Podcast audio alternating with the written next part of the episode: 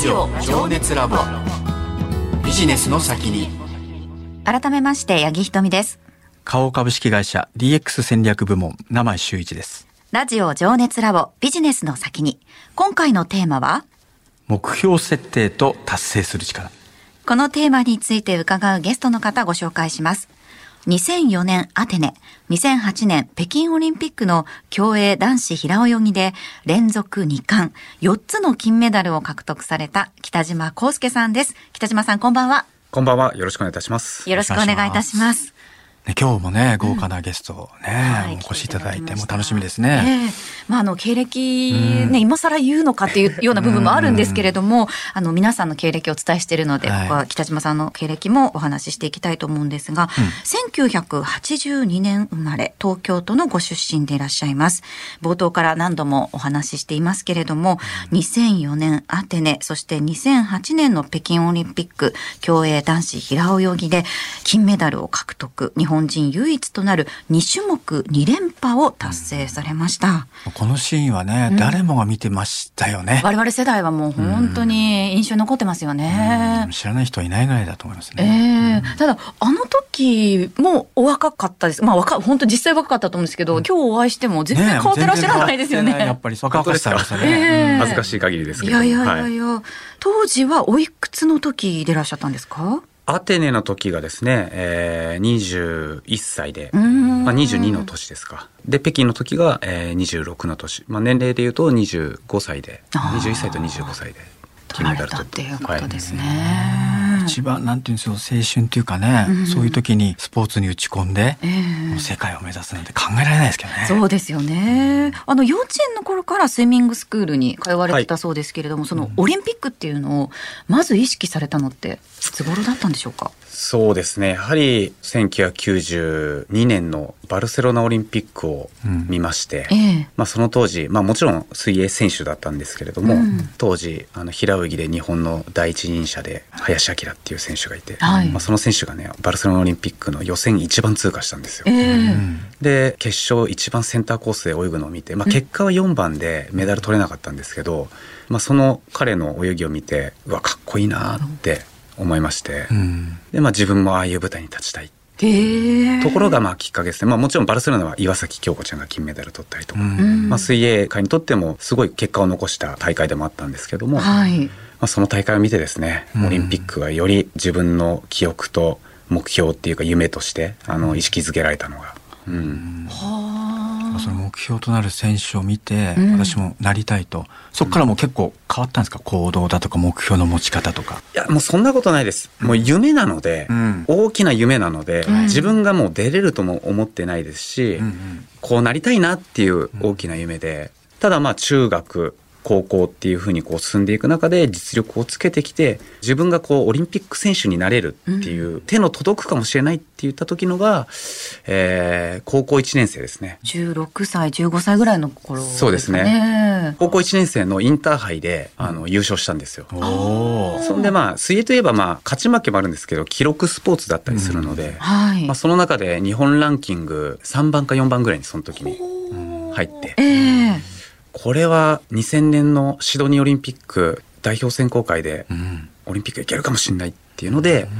で高校1年生ぐらいからより真剣に取り組みました。はい、じゃあもう最初は大きな夢を描いて、うん、なんか俺もいけるかもしれないぞというのどんどん引き寄せていった感じですね。まさにおっしゃる通りで、なので中学生までは、うん、まあ両親もですね、まさかオリンピック選手に行ける、ね、アスリートとして人生を歩むって思ってないですから、塾行かされたりとか、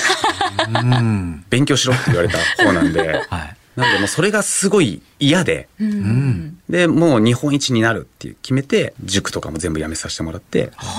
もう水泳だけのまあもちろん学業と水泳の生活を繰り返してたっていうのが高校生活ですね。はい、でもまあ実際こう見えてくるようになったって手が届くかもしれないってなってからの追い込みですよね。はい。うん、その中で何度か壁にぶつかったりとかもちろんあのスランプっていうのもあったと思うんですけれどもそういうのはどうやって乗り越えられたんでしょうか？そうですね。まあ、あの、多分時期っていうかフェーズがあると思うんですけども、うん、高校生の時にやはりオリンピックを最初目指した時は、もう怖いものは何もなかったので、うん、もう何でもチャレンジする。もう自分の生活の中心がもうほとんど水泳だったので、はい、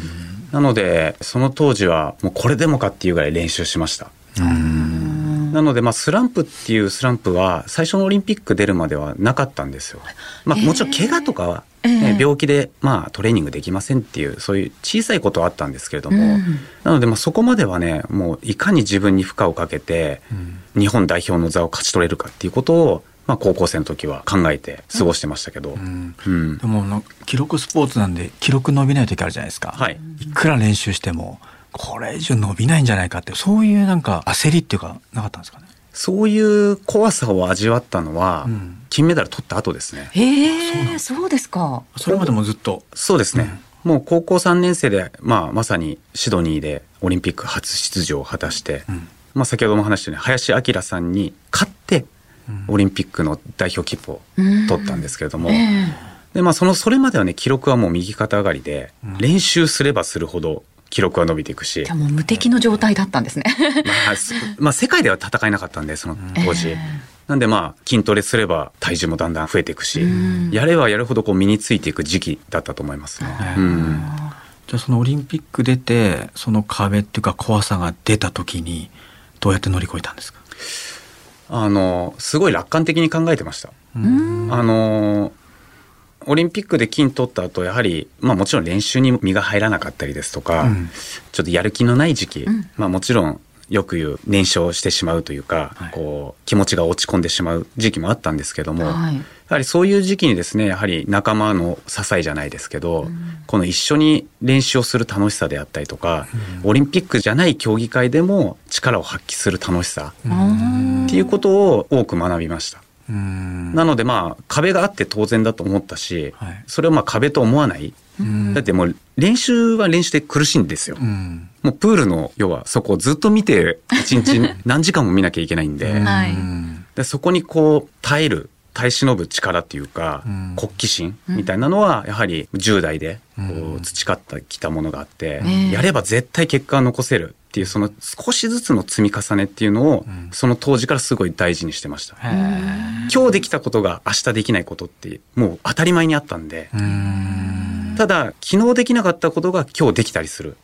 それを、まあ、もう行ったり来たりの繰り返しだったんですね。うん。そういうちょっとした積み重ねっていうのを自信に変えていくっていう。うんこれ私なんかもそうなんですけどどうしてもついつい成果を早く求めたくなってしまう部分があると思うんですよね。はい、普通にお仕事されてる方もそうだと効果がとにかく早く現れる方がいいって思ってしまって、うん、ちょっとやって効果が出ないとすぐやめちゃったりすると思うんですけど、うん、北島さんはもうそういう積み重ねが大事だっていうのはその学生時代に学ばれたっていうことですか？そうですね。あのもう小さい時からこうきちんと積み重ねていくんだよっていうのをまあ、学んだというか、身をもって体感してきたというか、うまあ、やらされ、やっぱ幼少期とか、やっぱり中高の時って、やっぱやらされることが多かったんですよ。はい、で、やっぱ嫌だなって思うこともあったし、ん。なんでこんなことしなきゃいけないんだっていう、やっぱり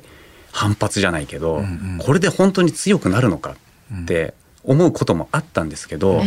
実際そこにまあ競技会とかでまあちょっとしたこう成果が現れると、うん、やっぱりこれ自分やってきて間違いなかったなって。まあ、ちょっとしたなんかこう、まあ、中間テストみたいなのがいっぱいあってでもなんかどうしてもオリンピックだけっていう捉え方をされてしまうんですけど、うん、それまでに競技会ってもういくつもあって、うん、そこでまあいわゆる腕試しじゃないですけど、はい、もちろん結果出ないこともあって、じゃあ次こうしてみようとか。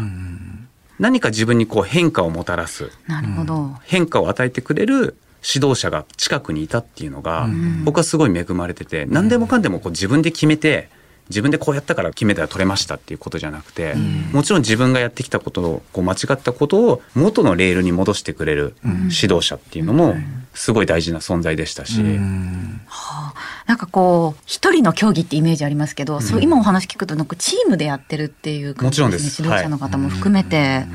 人のアドバイスを聞くっていうそういうことが大事だっていう話ですけどね。うん、なんかね北島さんってもう金メダル2回も取ってもう輝かしいね、うん、成績でガンガン伸びてきたのかと思って。そうじゃなくて、えー、やっぱりいい時と悪い時があると。で悪い時こそそういうチームワークで乗り越えてきたっていう、はい、なんかその辺の話がすごいね。そうですね。意外っていうか。いろいろね葛藤も乗り越えながら来られたということなんですけれどもその、まあ、次の目標っていうお話ありましたよね。一回その金メダル取った後の次の大会まで、これモチベーションっていうのをどうやって保っていたのか、その自分の中であまりやる気が起きなかった時ももちろん全部受け止めてやってきたっていうことですよね。はい、そうですねあのやる気がないモチベーションが上がらない。どうやったらモチベーションってこう保てるんですか、うん、高いポジションまで持っていけるんですかっていう質問はすごいたくさん受けます。す ねうん、僕はなんか自分でじゃあやるぞってモチベーション上がるもんでもないですし、うんうん、やはり対外的な要素が原因でまあ自分の気持ちが上がってきたりとか、うん、なのでまあ調子悪い時はもう調子悪いなっていうもう諦めてました。やる気がない時はやる気がない練習行きたくない時は行かない、うん、まあもちろん行かないことはないんですけど、うん、なんかそうやってこう何かきっかけを自分でこう取りに行く。他の選手からあいつ頑張ってるから俺ももっと頑張んなきゃなとか思ったりとか、うん、なんかそういうきっかけはもしかしたらその時干してたかもしれないです。でもあんまりこう調子が悪かったりとかモチベーションがこう上がらない時にやっても怪我につながったりとか、なんかあんまり自分の成果としてこの積み重ねが一瞬で崩れちゃったりとかしたりもするんで、それはそれで受け入れてですねあの時を待つじゃないですけど、なんかそうやってこうコーチもですね僕がこうやる気ないなって思った時あんまり声かけてこなかったんですよ。本人がどうやってこう取り組み方とか前向きに何を目標にやるかっていうことをきちんと定義して戻ってくるのを待ってるって言ってくれてたんで。なんかその自主性、自主性をね結構重んじてくれるコーチなのかなって思ったのと、はいやっぱりそのダメな時はね一回こう自由にしてみた時に自分で考えたわけですよね。はい、でそこでこういろんな人たちと話してヒントをもらってモチベーションを上げてきたということかなと思いましたよね。でその競技のねあのここぞっていう時にやっぱり上げていかなくちゃいけないじゃないですか、はい、自分のモチベーションとかいいタイム出るためにね、うん。うん、その合わせ方これは工夫したこととかあるんですか？もちろんです。やはりまあ、先ほどのオリンピックの話だといかにこう逆算して、自分が何をこの時期までにこう成し遂げなきゃいけないのか、うん、こういう状態でいなきゃいけないんだっていうのをある程度逆算できる選手っていうのは強いかもしれないですね。